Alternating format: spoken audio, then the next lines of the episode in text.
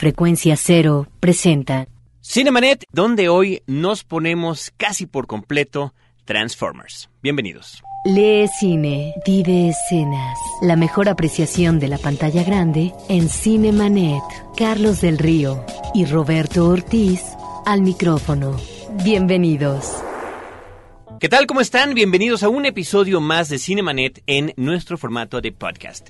Tomen nota porque particularmente el día de hoy gracias a Cine Premier y gracias al inminente estreno de Transformers en México, tenemos una serie de obsequios coleccionables todos ellos para ustedes. Yo soy Carlos del Río y a mi derecha en el micrófono Roberto Ortiz. Con la esperanza, con la idea de que efectivamente la película de Transformers pueda hacer que el público tenga expectativas y que pueda ser superior, por supuesto, en comparación a las últimas superproducciones que han sido verdaderamente decepcionantes. Grandes decepciones que hemos vivido en esta temporada. Hay una por ahí que no lo fue, que nos eh, gustó curiosamente tanto a Roberto como a mí, que fue duro de matar cuatro, pero la comentamos en un instante más. Por lo pronto, tenemos estrenos de la semana. Roberto, pues esta semana se está estrenando Harry Potter y la Orden del Fénix. Harry Potter and the Order of the Phoenix, se supone que es el título original en inglés. Habría que comentar ahorita con nuestro invitado, que presentaremos en unos momentos más, sobre la cobertura especial, por cierto, que también traen ellos sobre esto. Esta película la dirige David Yates y pues viene el equipo de costumbre en el reparto de la cinta, encabezado por Daniel Radcliffe como el mismísimo Harry. 138 minutos de película pues para los fanáticos de la serie definitivamente que han visto crecer a estos personajes en la pantalla. También se estrena Luces del Más Allá, White Noise 2, The Light, curiosamente una secuela de una película que no resultó muy afortunada en su entrega original, una cinta protagonizada por Michael Keaton. Y en los cortos de esta nueva nos explican que ya la cuestión evolucionó y más que parecerse a White Noise, se parece a Flatliners. También se estrena Una lección de vida, Griffin and Phoenix de Ed Stone con Amanda Pitt. Digo, ¿quién no quiere y quién no adora esa presencia cinematográfica? Y también con Dermot Mulroney. Y finalmente, de una coproducción de Francia e Italia, se estrena Los Niños de Nadie, All the Invisible Children. Esta es una película eh, donde están presentes varios directores, como siempre. No todas las historias eh, tienen el mismo nivel, pero que a partir de una intervención de la UNESCO para eh, abordar las problemáticas de los niños en diferentes regiones del mundo, creo que encontramos algunas situaciones realmente atractivas a propósito de problemas, conflictos, situaciones que difícilmente van a eh, permitir a la población infantil en países con grandes eh, situaciones de deterioro económico salir avante en un destino más promisorio. Es eh, una película muy interesante que recomendamos. Roberto, y comentar lo que decíamos hace unos instantes, continúa en cartelera Duro de Matar 4.0. La, por el título es evidente qué número en la saga es la película, viene 18 años después de la primera la que cambió de alguna manera, de manera dramática, lo comentábamos en un programa pasado, la forma en la que se esperaban las películas de acción. Esta cinta, dirigida por Lane Wiseman, el director joven, tiene apenas eh, con esta tres películas en su haber, las otras dos fueron eh, consecutivas, Underworld y Underworld 2. Fue una grata sorpresa de las que no se esperaban tan fuertes, pero creo que es una cinta que a pesar de varios cambios que hay. De entrada, el título en inglés original es distinto al título en inglés en el resto del mundo. En Estados Unidos se llama Live Free or, Die Hard, que tiene que ver con el lema de uno de los estados donde se desarrolla la historia. Cada estado de, lo, de la Unión Americana, de los Estados Unidos, tiene un lema. Y uno de ellos es Live Free or Die. ¿no? Vive libre o muere. Y en este caso, pues lo juntan con el título de la película. ¿Cómo eh, imaginaron y imaginaron correctamente, además, los productores de la cinta? Este título no le diría mucho a la gente que no. Y a lo mejor eran muchos gringos tampoco, ¿eh? Pero bueno, no le dice nada al resto del mundo y por eso el título en el resto del mundo es 4.0, Die Hard 4.0. La cuestión es que entre los cambios que están en la película tienen que ver con la cuestión de ser lo más políticamente correctos para el nuevo siglo. Eh, y sobre todo en la cuestión posterior al 11 de septiembre. Por una parte, eh, la amenaza, como en otras películas estadounidenses, viene de dentro, ¿no? Eso es importante comentarlo. Pero es la primera película de la saga de Die Hard que no es clasificación R restricted como es en Estados Unidos, el equivalente a la clasificación C aquí en México, que tenía que ver por el exceso de violencia en las películas anteriores y sobre todo por el uso de groserías, de malas palabras, como la palabra fuck, que parece que en sus diferentes acepciones tiene un promedio de 50 veces que se menciona en las otras tres películas. Y finalmente, el personaje de John McClane, que es un, o era, un fumador empedernido, pues en esta ocasión el único humo en el que se ve envuelto es el de las llamas y las explosiones. Es una película que maneja muy bien la anécdota, Carlos, los diferentes elementos que están ahí y que van acompañados por escenas de suspenso y pero sobre todo de acción muy afortunadas, de tal manera que creo que es una película que va de sorpresa en sorpresa y que en tanto cine de acción está muy bien estructurado con respecto a cómo dosificar eh, las escenas eh, por lo que se refiere a la evolución de la historia y por otra parte las escenas espectaculares de efectos especiales y demás. Y también lo que me gusta es que se permite el personaje que interpreta este actor Bruce Willis, la autoironía. Ya lo habíamos visto con anterioridad en una película, Carlos, donde él es un policía avejentado, que apenas sí puede resistir su propio cuerpo y que tiene que transportar... 16 cuadras, 16 cuadras, que tiene que transportar a una persona clave para poder declarar en contra de la mafia y ahí ya encontramos a un Bruce Willis más que maduro, un personaje que está ya entrando a la tercera, ingresando a la tercera edad y que logra manejar la autoironía, esta situación que también en esta película donde el personaje sigue presente como personaje que las puede de todas a todas, es eh, la defensa del individualismo estadounidense a ultranza, es la patria encarnada en él, diríamos, está muy bien manejado. Por eso creo que es una película que no solamente en su estructura como historia, sino también en el manejo de la acción está muy bien. Y otra cosa que hay que agregar es el eh, reparto que tiene la película. Creo que hace muy buena mancuerna con Justin Long, eh, con este joven actor que lo hemos visto también crecer en la pantalla grande. Está estupendo, aunque juegan con algo típico que es el body movie, ¿no? La película de amigos o de compañeros donde siempre es uno negro y uno blanco, uno flaco y uno gordo. Uno la pareja dispareja. Claro, aquí es uno joven, totalmente eh, tecnificado y está el otro que eh, es viejo y que todo, bueno, se quedó en la música de los, años 70 de Creedence Clearwater Revival, ¿no? Entonces, este, por ahí alguien comentaba que era un un héroe análogo y la presencia curiosa en la película del director Kevin Smith con un papel prácticamente de cameo interesante por ahí. Y el villano, el villano Timothy Oliphant está muy bien y también Maggie Q, una, una mujer que sale de las películas de acción de Hong Kong y que ahora se integra en esta cinta. Una presencia realmente tentadora. Creo que cumple la película con lo, las expectativas de una película de esta naturaleza. De hecho, yo me atrevería a decir, a pesar de lo que estábamos comentando de los cambios que tienen que ver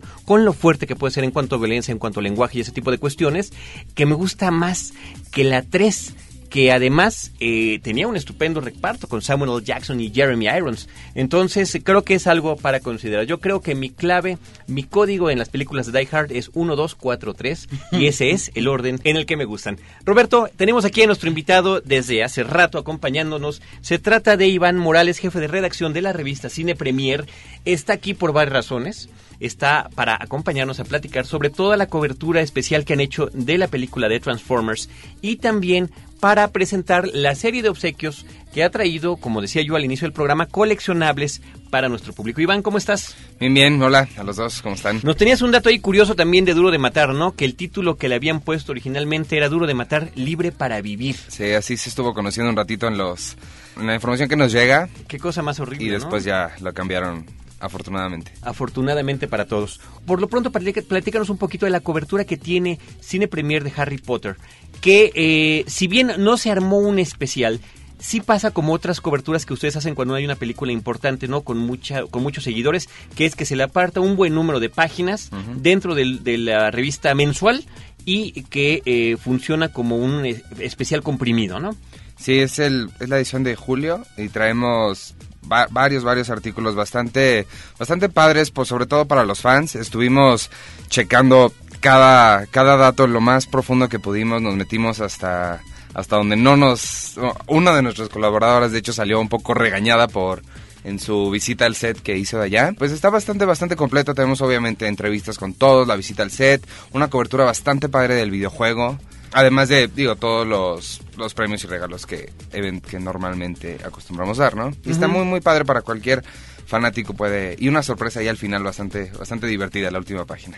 Oye, y, y ahora eh, lo que te corresponde a ti, porque dentro de tus funciones de jefe de redacción, con, eh, eh, con cierta regularidad, creo que esta es la segunda ocasión, si no me equivoco, Sí. te toca coordinar la edición, ser la especie del editor del especial. La vez pasada lo hiciste con James Bond y ahora lo haces con Transformers. Sí, bueno, pues fue una tarea bastante titánica que nos aventamos de hacer este, este especial, sobre todo por, le pusimos una cosa muy, muy padre, que teníamos un, un plan desde hace un rato de hacer un mega, mega póster y por fin se nos cumplió, es un póster de, es un metro 10 por 86, que está bastante grande de Optimus Prime para que lo pongan ahí en su, en su cuarto, que además se transforma a una galería de personajes de los Autobots y los Decepticons. Sobre todo si la pared tiene, no sé, si está mal pintada o necesita una... Esta es el- la oportunidad ideal para que la puedan cubrir con este doble póster. Yo creo que está muy interesante para los coleccionadores. Sí, mucho. Por varias razones. De entrada, porque son dos pósters que se juntan para hacer uno solo de un lado, ¿no? Con Optimus Prime. Y las otras partes de los dos son, por una parte, el equipo de los Autobots y por el otro, los Decepticons. Considerando además que no se ha permitido por parte de la producción de la película, directamente por instrucciones del director, que eh, haya imágenes distribuidas en los medios de los Decepticons, ¿no? Sí, eso sí fue, fueron bastante difíciles de conseguir, pero digo, al final lo, lo logramos y está muy completo el especial. Tiene, obviamente hablamos, hacemos una recolección de todos los juguetes que, se han hecho, de todas las series de televisión, de todos los cómics. Obviamente mi, mi visita, que fue en Las Vegas, cuando entrevisté a Shia LaBeouf, a Michael Bay, es el director. Y bueno, creo que lo más, más, más importante de todo, de todo el especial, lo más padre, sobre todo porque es una promoción bastante grande que tenemos, es una promoción que le, le llamamos atinadamente Transforma tu Transporte. Y es una, una promoción bastante grande que hicimos con, con Chevrolet, con Cinépolis y obviamente con Paramount. Para regalar, vamos a regalar un Optra, vamos a regalar un viaje a Las Vegas y Un, una... un, un Optra es un coche, ¿eh? Digo, Es gente un coche. De mi edad no lo sabe, pero... es un auto bastante, bastante Yo digo, hay que re- vamos a regalar un coche. Eh, el viaje a Las Vegas, que es para dos personas por cinco días, incluye un safari por el desierto, escribe, eh, incluye un viaje... Un en- safari por el desierto. un safari por el desierto sobre una Homer, está Ah. increíble eso. Un viaje en avión para que veas toda la ciudad por arriba y aparte una clase de paracaidismo. Uy. Y aparte del tercer lugar se va a llevar una colección de juguetes exclusivos. Y para todo esto, lo único que tienen que hacer, bueno, lo único es contestar una serie de, de trivias, que es como la primera parte. Y después tienen que mm, transformar su transporte en un video. Que bueno, las bases las pueden ver a partir de mañana. O sea que básicamente lo estamos... Sí, Eh, se, vale, or- se vale cualquier tipo de transporte, sería la Ah, pregunta. claro. ¿Se vale cualquier tipo de transporte? Claro, claro. Obviamente transporte no es tu carro. Transporte pueden Ajá. ser tus tenis. Ok. Y este y todas las bases las pueden ver ya a partir de mañana, o sea que lo estamos inaugurando ahorita en nuestra página que es www.premier.com.mx y, y pues ya participen todos para que se lo puedan se lo puedan llevar, está bien padre. Ahora, eh, eh, sería, sería importante que nos detallaras un poquito más el asunto de la cuestión de la cobertura de, de Claro. la, de la revista, porque eh, lo que tiene que ver con Transformers es todo un fenómeno basado principalmente en la cuestión de la mercadotecnia, o sea, es, es una caricatura que se lanza en la década de los años 80 para promover juguetes. ¿no? Exacto, creo que esa es la clave que cuando entrevisté a Michael Bay fue lo, lo primero que, que le pregunté y me dijo, es lo primero que me ha preguntado todo el mundo y es como la pregunta obvia. Y es una película basada en juguetes, porque realmente Hollywood se está quedando sin ideas al punto de que ya hicieron películas de cómics, de caricaturas, de hasta comerciales, pero realmente a llegar hacerlo de juguetes... Bueno, y uno, sí un está- caso quizá casi igual de extremo, ¿no? Mars Attacks de Tim Burton está basado en una colección de tarjetas de los años 50. Ándale. Tarjetas coleccionables de estos eh, personajes que invadían la Tierra, ¿no? Sí, y es bastante impresionante todo lo que han hecho, porque empezaron en el 84 y ya son 23 años, son 23 años de niños que han crecido con eso y obviamente tú sabes bien cuántas diferentes alteraciones han tenido y diferentes versiones en las que se han Que, transformado. que esa, así que se han transformado, así como que su- suena difícil tener que reiterar constantemente el término. Pero, este, evidentemente viene la cobertura de la caricatura original, de la película del 86, película Sí. animada. Donde aparte, digo, no es realmente un spoiler porque ya es bastante conocido, Es un dato curioso muy importante. matan a Optimus Prime, que es el líder de todos los, de todos los buenos de los Autobots, lo matan, lo matan en la primera mitad. Uy. Entonces es como que... Qué dolor. Mm. Bueno, tenía que, tenía que ser impactante, ¿no? Sí, de hecho se volvió una como una broma frecuente en internet compararlo con Kenny, el de South Park. Sí. que- porque también a cada rato lo, lo, lo mataban. Y luego resulta que vuelven a salir por ahí, ¿no? Ajá. Como cualquier gran héroe que eliminan. Eh, otro dato curioso de esa película del 86, que por cierto acaba de ser reeditada en DVD, Sí. creo que solo para fanáticos, ¿eh? es que eh, participa Orson Welles con la voz. No, participa un montón de gente bien padre. Pero además es la última participación Sí. cinematográfica de Orson Welles. O sea, eso es lo con lo que nos quedamos de él al final del camino. Ivana y Roberto, tenemos eh, varias promociones de las que nos has traído. Vamos a escuchar este siguiente promo. Por favor, que no- nos están escuchando, pongan atención.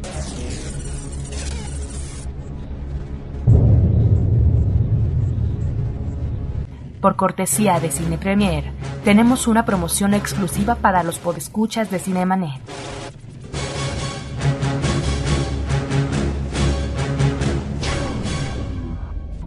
Si eres amante de Transformers, tenemos dos DVDs que no deben faltar en tu colección. Transformers Volumen 1, Encuentro en la Tierra. Transformers Volumen 2, SOS Dinabots. Escribe a promociones@cinemanet.com.mx y dinos el año en que los Transformers tocaron la pantalla por primera vez. DVD de colección. Solo con Cine Premier y Cinemanet. No te quedes fuera de foco. Cinemanet regresa en un instante. Si quieres viajar de manera muy económica, escucha Pasajeros con Destino, un podcast de frecuencia cero para convertirse en un verdadero ciudadano del mundo.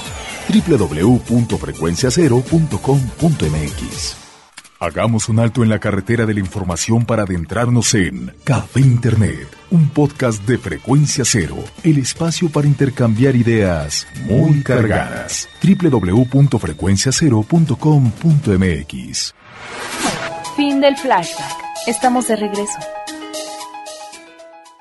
Cuéntanos hasta dónde ha llegado la influencia de Transformers que, que tiene eco en nuestro país con eh, pues cómics, Historietas hechas similares, porque no están basadas en, ¿no? Más no o son- menos. no son parte de la historia. No. No son parte de la historia, pero tienen que ver con los Transformers, ¿no? Sí, y es otro artículo que tenemos. Nos fuimos a hasta lo más verde Hasta allá. a entrevistar a, a Oscar González Loyo, que es el creador de Carmatrón y los Transformables. Es un, una historieta, como dices, un poquito ligeramente basada en los, en los Transformers. Lo que él nos platica es que él tenía esta idea para, para su historieta y que la editorial, cuando él la quería publicar, fue exactamente en el momento en el que los Transformers como que agarraron vuelo, se volvieron muy famosos y fue como la condición que le pusieron. Órale, haz tu cuento, pero haz los transformables. y él dijo, pues, pues va, o sea, quiero contar mis historias, ¿no? Y entonces así salió Karmatron y los transformables, que para los que sepan es una historieta de súper culto aquí en México. Tal vez no es muy mainstream y, es parte de lo que le hace todavía más de culto.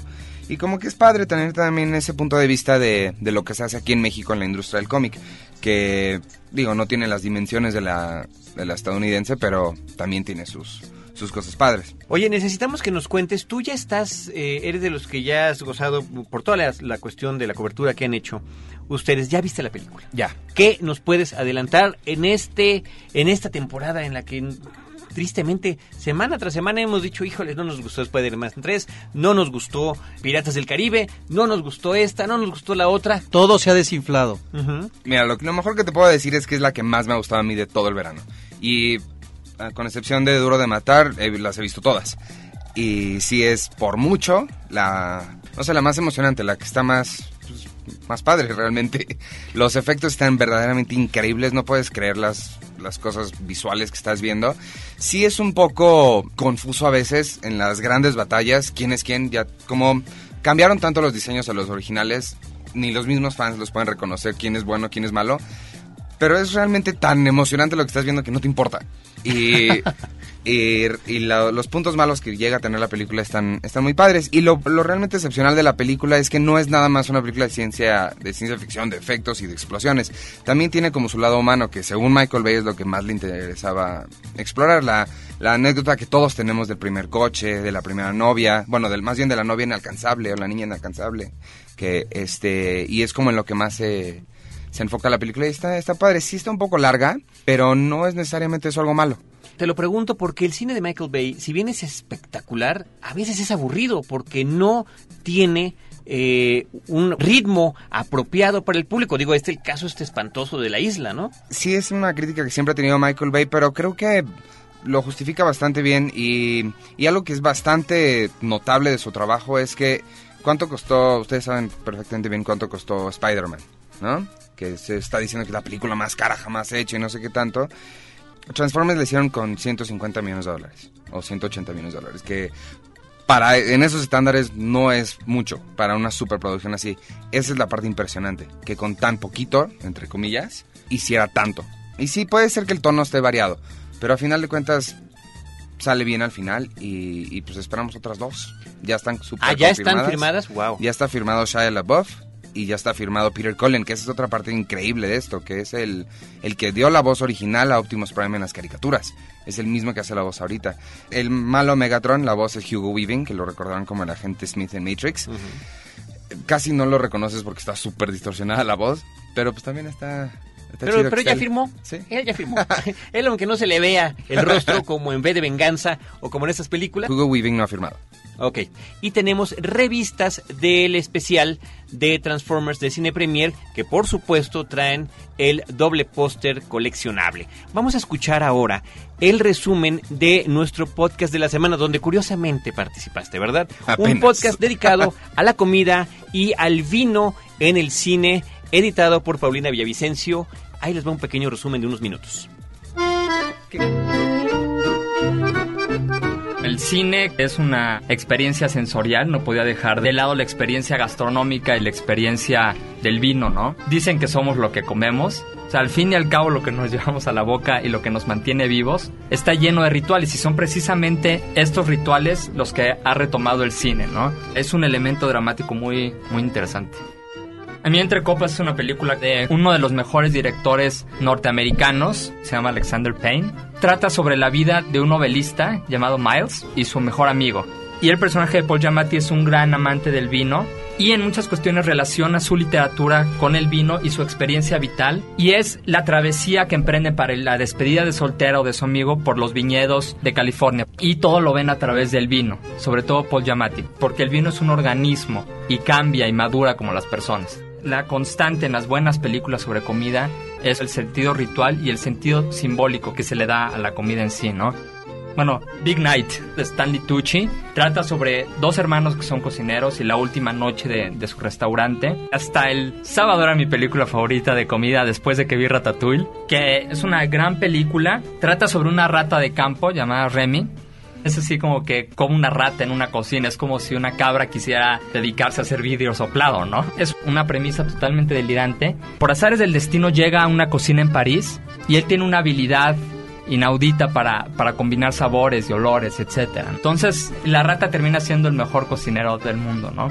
Y Delicatessen, una gran joyita que también gira en torno a carnes de diferentes especies. Somos un tipo de comida, entonces me acuerdo de Alive, de Hannibal, Exacto. claro, todo lo que... A mí sí se me antojaron los sesos en Hannibal, he de confesar, ¿eh? Yo me acuerdo la escena en, en rojo de Krzysztof Kieslowski, Tintin Arti y Irene Jacob están compartiendo un licor de pera. Y entra el sol a través de la copa. Siempre he querido probar ese licor de pera y siempre que la veo se me antoja, ¿no? Algo que se me antoje, la leche de Clockwork Orange.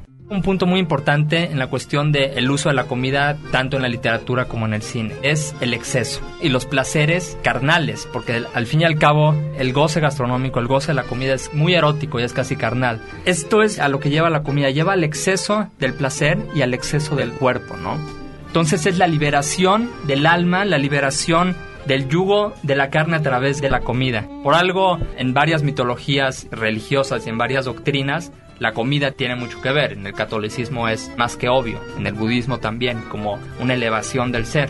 Una vertiente en el cine medio independiente norteamericano es criticar a la industria de la comida. Super Engórdame de, de Morgan Spurlock, que critica a una cadena en especial. Y más recientemente Fast Food Nation de Richard Linklater, en la que está nuestra Ana Claudia Talancón. El cine también es una experiencia de comida gastronómica. No es lo mismo ver una película con palomitas o sin palomitas. Incluso hay un término para un género que es el cine palomero. Es tanto un ritual de convivencia y de comunión, el cine, como la comida. Porque nada mejor que el cine, Cinemanet en podcast.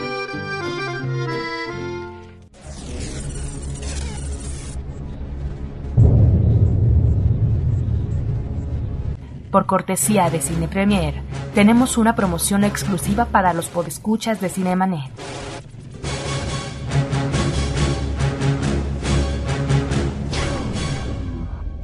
Si eres amante de Transformers, tenemos dos DVDs que no deben faltar en tu colección.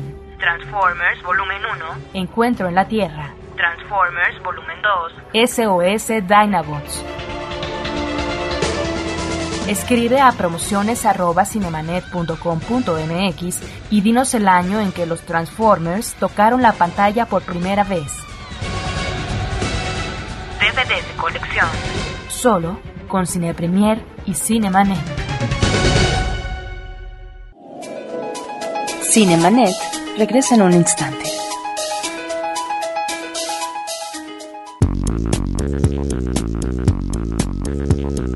CMYK presenta Los leones no son como los pintan. los nuevos premios para diseñadores, creativos y artistas gráficos que buscan por medio de la expresión hacer un cambio en el mundo que les rodea. Diseña un cartel que hable sobre el calentamiento global. Uno de los problemas ecológicos y sociales más importantes de nuestra generación. Consulta las bases en www.losleonesnosoncomoLosPintan.com e inscríbete a partir del 29 de junio y hasta el 20 de septiembre. Del dinero recaudado con este concurso será donado a Greenpeace México. Los leones no son como los pintan llega hasta ti gracias a Pigmento Design Studio. Frecuencia Cero, Eunoia School. adaspirant.com, Revista A Diseño. Revista Neopixel Entrecreativos.com. y Complot, Escuela de Creativos. Ahora, diseñar y hospedar su página web será cosa de niños. En tan solo cinco pasos, hágalo usted mismo sin ser un experto en Internet. Ingrese a suempresa.com y active ahora mismo su plan. Suempresa.com, líder de web hosting en México. Historias múltiples en tiempos cortos. Cinemanet. Regresamos. Para todos aquellos que gozan del cine con un sentido diferente, tenemos pases dobles para funciones de la Cineteca Nacional. Llama al 560-10802 y llévate tus boletos para lo mejor del cine internacional con la Cineteca Nacional y Cinemanet. La otra cartelera. En Cineteca Nacional arrancó un ciclo dedicado a Shohei Imamura, un ah, cineasta que nació en Tokio en 1926, uno de los grandes de esta cinematografía nacional. Hay que considerar que este ciclo es posible gracias al apoyo de la Fundación Japón, de tal manera que eh, hay que verlo. Son varias las películas que tendremos la oportunidad. Eh, principio el ciclo comenzó con La Mujer Insecto, que es una película extraordinaria donde se van manejando momentos en la vida de una mujer que vive en el campo con una vida difícil, en donde finalmente queda sometida en su relación con los hombres, que se dedica cuando llega a la ciudad a la prostitución, que luego se vuelve una mujer que administra a prostitutas para poder mandarle a su hija dinero, etcétera, en donde hay una descripción no de época, pero sí una alusión a momentos importantes desde la posguerra hasta los años 60, donde se contrasta lo que es la modernidad con la tradición, en este caso el mundo del campo con el mundo de la ciudad. Ahí encontramos uno de los temas de Imamura, es un cin- cineasta, Carlos, que aborda situaciones apremiantes de la sociedad japonesa, que también le interesa abordar eh, la situación de la muerte. Hay dos películas de él muy importantes como La balada de Narayama y Lluvia de muerte, la primera que le brinda su primera palma de oro en el Festival de Cannes. Él obtuvo dos eh, premios importantes en este festival. También una de sus eh, temáticas es la sexualidad. Eh, de qué manera sus personajes tratan de liberar a través del deseo y de la pasión y también la procuración de la independencia. Hay pues varias películas que el público no se debe de perder en este ciclo extraordinario, comenzando por una película que ya pudimos ver, La Mujer Insecto, que por cierto fue estreno en pantalla grande en México. Estará presente también Los Pornógrafos, que es otra de sus grandes cintas, El Deseo Profundo de los Dioses, La Venganza es Mía, es una película que no se deben de perder. ¿Por qué no? Es otra cinta, La balada de Narayama. En fin, varias películas de este gran cineasta del cine japonés que se exhibe una película diaria, de tal manera que el público tiene que estar pendiente en los días y los horarios. Son películas que difícilmente vamos a volver a ver en muchos años. La recomendación para que se programen, para que sepan qué día, qué película, inclusive vienen las sinopsis de cada una de ellas, es que visiten la página de la Cineteca Nacional www.cinetecanacional.net. Ahí lo pueden ustedes encontrar. Eh, Iván Morales, eh, jefe de redacción de la revista Cine Premier, editor del especial de los Transformers, te agradecemos la visita. Muchísimas gracias una vez más por compartir los micrófonos con nosotros. No, pues gracias por, por la invitación y nada más una invitación otra vez para todos a que compren cualquiera de las tres portadas que traemos del especial y por supuesto transformen su transporte. Claro, y ya saben que se pueden ganar un coche. Un ¿verdad? coche, un viaje a Las Vegas, No digamos, o- Aunque no digamos su nombre. Ah, el viaje a Las Vegas está interesante. El viaje a Las ¿no? Vegas está padre, Porque lo la- que pasa en Las Vegas se queda en Las Vegas, ¿no? No hay que contárselo a nadie. Le damos las gracias a nuestro operador Álvaro Sánchez. Cada semana está aquí con nosotros. La asistencia de producción y edición de las cápsulas, Paulina Villavicencio, por supuesto, con eh, la ayuda, el apoyo y el profesionalismo de Abel Cobos. La producción de Celeste North y de Edgar Luna. Y en los micrófonos, Roberto Ortiz y un servidor, Carlos del Río, que los esperamos cada semana en jueves en Horizonte 107.9 FM y también dos veces a la semana en nuestra versión de podcast en www.cinemanet.com.mx. Los créditos ya están corriendo. Cinemanet se despide por el momento. Más en una semana. Vive cine en Cinemanet. Frecuencia cero. Digital Entertainment Network.